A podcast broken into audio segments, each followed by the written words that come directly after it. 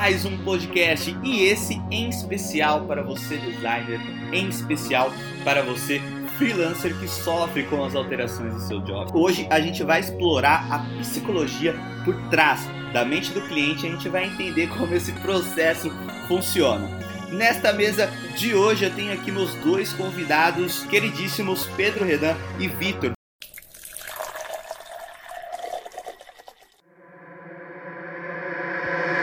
I give the people what they want. We've been since 89. I don't rush this, I just bust this work. Preparados?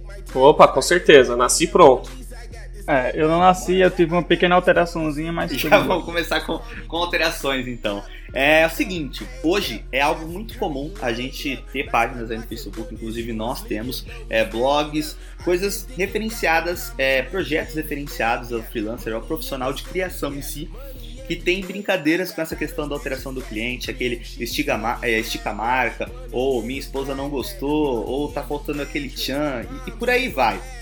Ô Vitor, como lidar com essas alterações até então é, ditas como desnecessárias? Ou na verdade nem para você nenhuma alteração é, é, é, desnecessária? Como que a gente pode direcionar o cliente para isso? Sua opinião referente às alterações em, em geral nos trabalhos criativos? Então, Felipe, eu acredito que uma coisa que eu comento bastante com meus colegas é a parte que é, parece que é uma coisa cultural, sabe? O, o brasileiro ele, ele, ele recebe o pedido de, um pedido de alteração com desgosto, né? Parece que é uma ofensa, né? O gosto pro projeto do designer que é assim para ser perfeito, né? Eu, eu sou bastante contra isso. Claro que ninguém gosta, né, de, de receber pedido de alteração, todo mundo gostaria de aprovação de primeira, mas o cliente conhece o negócio dele, o cliente conhece os clientes dele.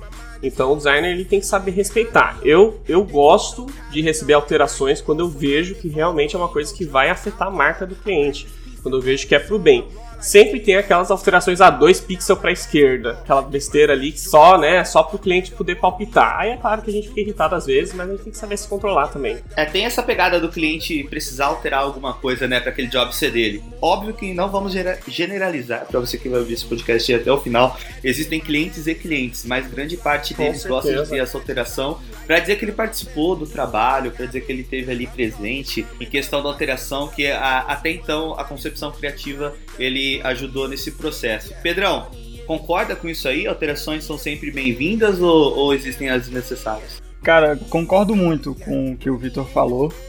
É, eu, eu altero tudo que o cliente me pede, só que cada alteração eu explico por que, que deveria ser feito e deveria não ser feito. Por exemplo, a questão dos dois pixels. Cara, antes eu ficava muito, muito puto com isso. Nossa, por que dois pixels? Mas aí eu fui estudando e vendo que às vezes uma pequena alteração faz a mudança gigante. Então, eu tô alterando tudo hoje, sempre explicando por que é bom e por que não é bom naquela alteração. Eu sou um cara que recebe muita alteração por isso também. É, não é só porque eu faço todas as alterações que eu não recebo menos, né? Você acha que esse processo seu, às vezes, que é, é o que muitas pessoas, né, muitos designers profissionais usam, que é esse de receber alteração indicar para o cliente que isso que ele está fazendo talvez não tenha um resultado bacana lá na frente, mas mesmo assim fazer, ou você já teve um tempo que deixava de roer o osso, você batia o pé que essa alteração ia deixar o job ruim. Isso com o tempo, né? A gente vem ganhando essa perspectiva de alterar do mesmo jeito, porque gente sabe que no final o cliente sempre vai ter razão. Cara, eu nunca alterei assim em job só porque o cliente quis provar logo. Então pergunto por que, que ele quer alterar isso, ele vem só às vezes dizer, não, porque eu acho que vai ficar legal, mas não vai ficar é, bom. É, você tem que é, educar o cliente, né? Não é só fazer sempre as alterações do jeito que ele quer. Fazer as alterações e dizer por que vai ficar bom ou por que vai ficar ruim. Essas alterações assim de, de clientes que a gente pode abrir aspas aí, que são mais mimados. Às vezes é melhor a gente estipular um número de alterações no contrato ou sabendo que aquele cliente você já trabalhou, você já sabe mais ou menos que ele é um cara que gosta de sair alterando tudo, aumentar o valor do job. Ô Vitor, quando você tem essa relação assim, já sente o feeling com, com o cliente, como que você trabalha? Você trabalha um limite máximo de alteração e a cada alteração você vai cobrar mais? Já cobra um valor um pouco maior sabendo que aquele cliente vai dar mais trabalho? Como que é seu estilo de, de, de contrato nessa parte do, do job? Então, Felipe, é... Eu procuro nunca padronizar né, os clientes, porque cada cliente é diferente. questão de valores, é sempre orçamentos personalizados, né? É claro que eu tenho um valor mínimo, né? Que é, nem vale a pena trabalhar por menos do que isso mas cada orçamento é personalizado. E assim, eu normalmente o cliente me passa um briefing, né? Assim, um mini briefing, já para mim ter uma noção do projeto antes de eu passar o valor. Assim, eu não gosto, né? Eu não sei como é que o Pedro sente com isso, né? Mas eu não gosto quando o cliente, quando o designer limita as alterações. Eu acho isso errado porque isso aí é você querer que o cliente fique satisfeito. Você tem que trabalhar até ficar perfeito. Nem que você tenha que cobrar mais. Né? Se chegar ao ponto que tu vê que assim passou do orçamento pago, você conversa com o cliente. Né? O problema é que muitos designers hoje eles não gostam de conversar com o cliente. Ele, ele vai ali, manda um e-mail, manda um zap, ele não quer ligar, não quer conversar pessoalmente, né? Porque quando você conversa pessoalmente, quando você liga, o cliente vê que você é humano, né? Então a comunicação ela muda. Mas, é, assim, esse negócio de limitar as alterações eu, eu não concordo, cara, porque isso aí é só querer que o cliente acabe ficando insatisfeito no final do projeto. Não, imagina só, você limita 10 alterações num projeto. Aí o cliente chega na nona alteração, tá para pedir a última e você dizer, ó, aqui é a sua última atração, se você não quiser esse projeto, e aí? Não tem saída, o cliente vai fazer o quê? E você vai fazer o quê com o projeto que você já fez agora?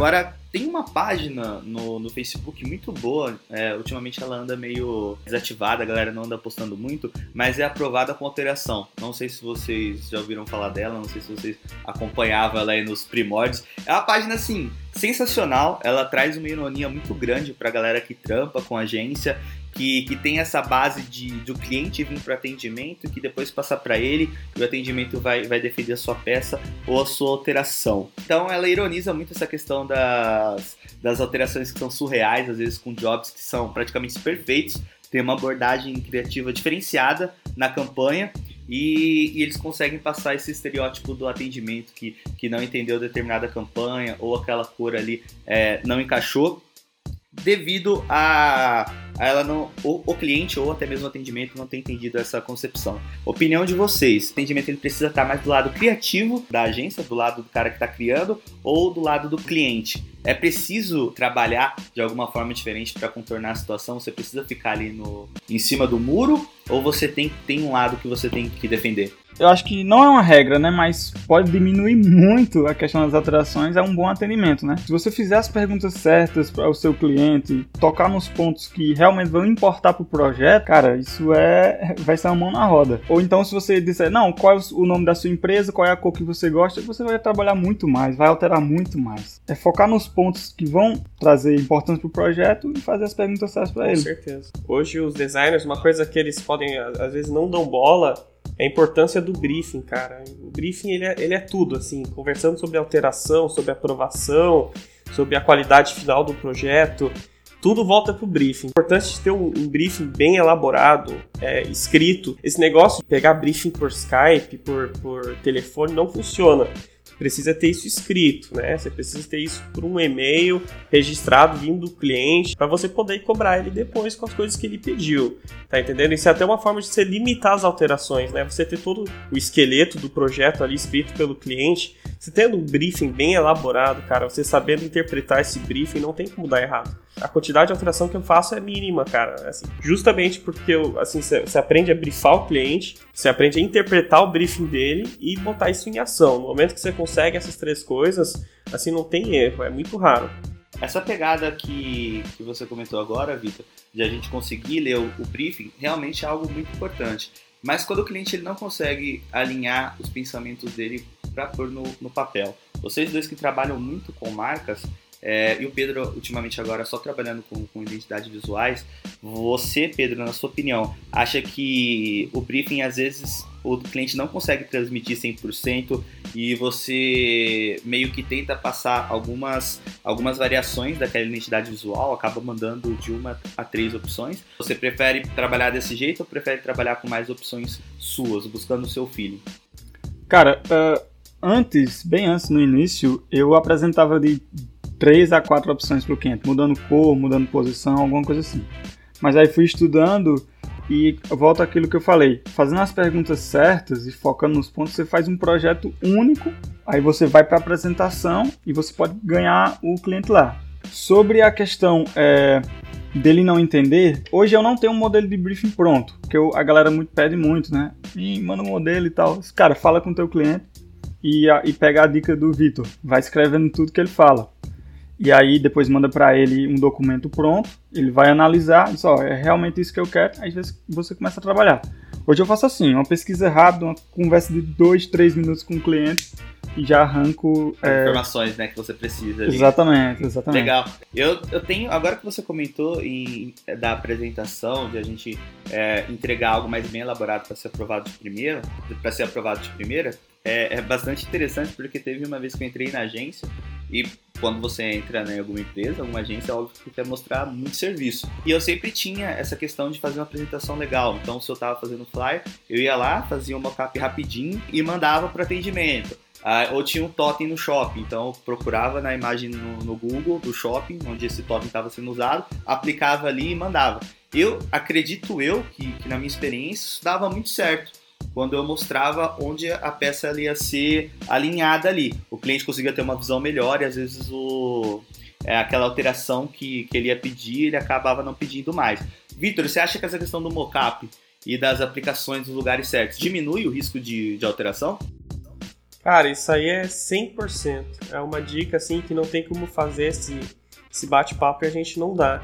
É, como o Pedro falou, a importância da apresentação, né? E o, o auge da apresentação são os mockups. Né? Então você saber. Sim, tem muita gente que não sabe 3D, assim, até mesmo né, criar fotomanipulação no Photoshop mesmo, mas tem muito, muito modelo pronto, tem alguns portais pagos aí também que consegue bastante material bacana. E você apresentar o projeto do cliente em imagens realísticas de produtos do cliente mesmo, porque não é tu pegar qualquer coisa, né? Tu não vai pegar um cliente que faz suco e botar a marca dele no, no motor, por exemplo, né? Não faz sentido. Eu, eu, já vi uma, uma vez uma empresa que é, trabalhava com meio ambiente, em ser sustentáveis, e aí o, o, cara que trabalhava do meu lado, ele mandou o um mockup da nova identidade visual deles em várias papelarias, gastando vários papéis assim, papel. Ele nem, ele nem era. o papel não era vegetal, o papel não era sustentável. Então ele mandou um mockup e, cara, assim, o logo tava lindo, mas ele foi reprovado de primeira.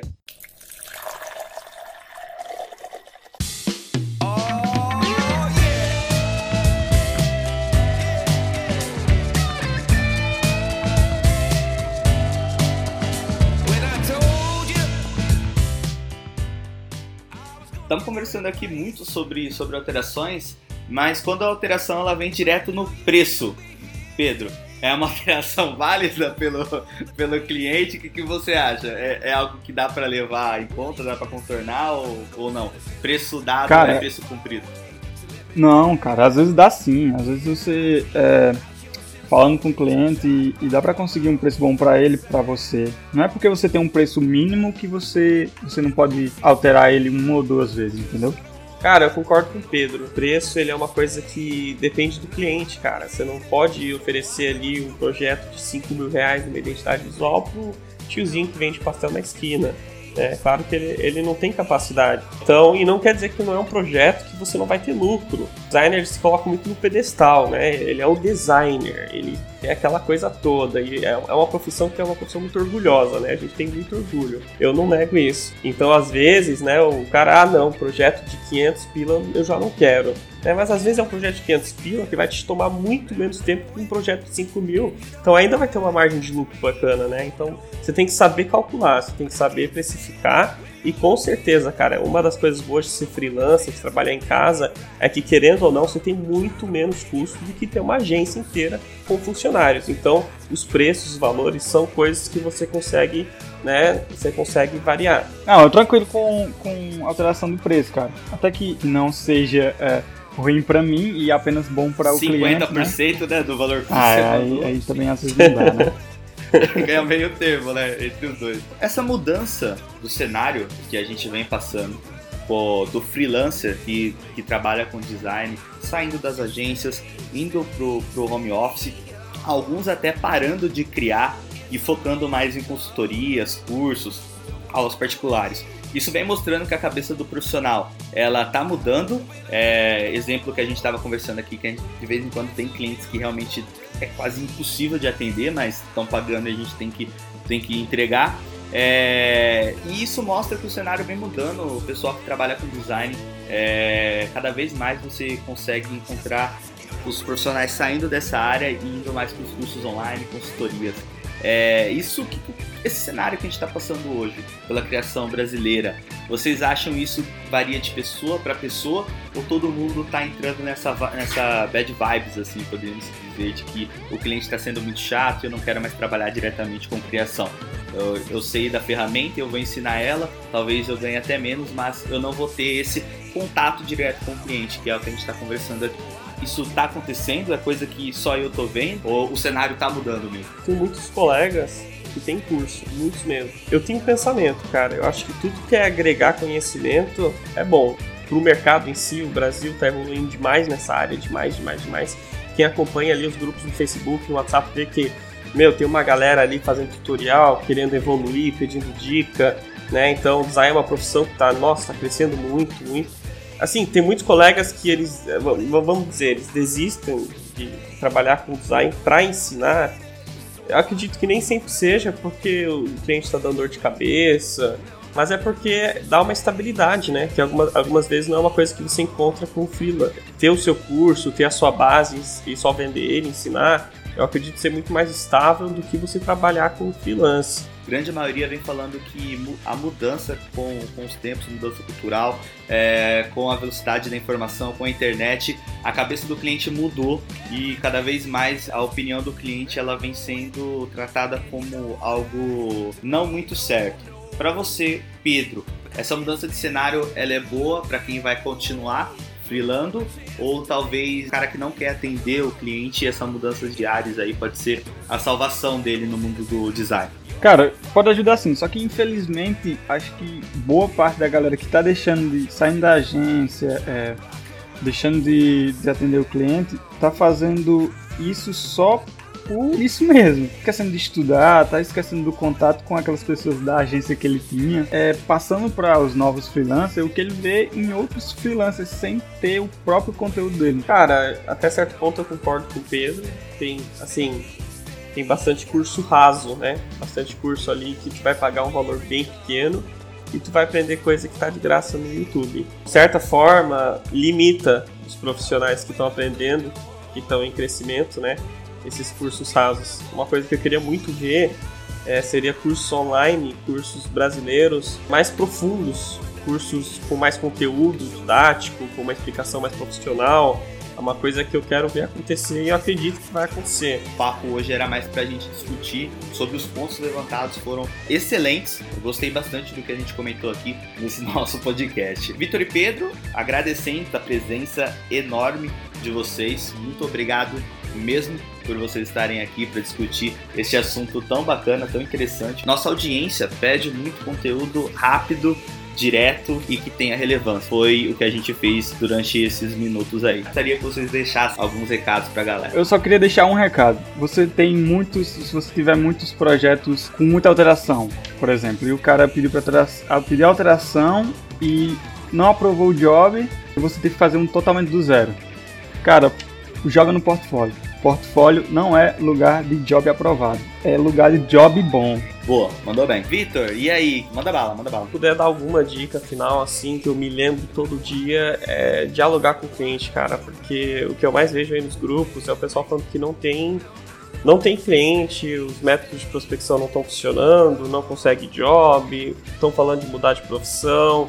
E aí, quando consegue o cliente, tá ali reclamando do cliente no mesmo grupo, tratando o cliente mal, mandando print de conversa que ele teve com o cliente, dando risada. Entendeu? Cara, o cliente é um humano igual a você, assim como você é cliente de outras empresas e gosta de ser bem tratado, você tem que tratar ele bem. Vou te falar uma coisa, pode até surpreender. 70% do, do, dos meus clientes vieram por indicação. Porque, cara, eu, eu faço clientes, eu faço amigos, eu faço. Tem um amor ali, né? Uma amizade.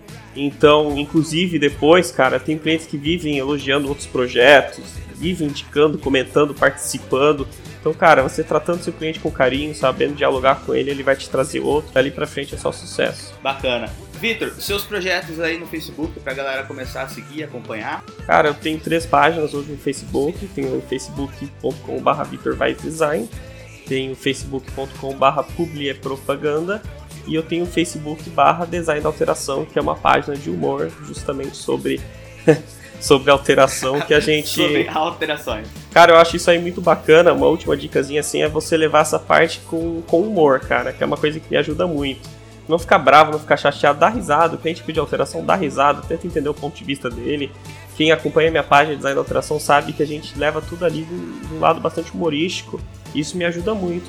É uma página para pessoas depressivas que sofrem muitas, muitas, alterações. muitas alterações por jobs. Então acompanhe a página do Vitor, que lá você vai ter a válvula de escape humorística para você com lidar certeza. Com, com tantas alterações assim no seu dia a dia. Pedrão, faz aquele jabá. Ah, o jabá é rápido. Procura lá Quarto Criativo no Facebook, no Instagram, Dribble. Tô lá. Procura a lâmpadazinha mais diferente que você encontrar lá.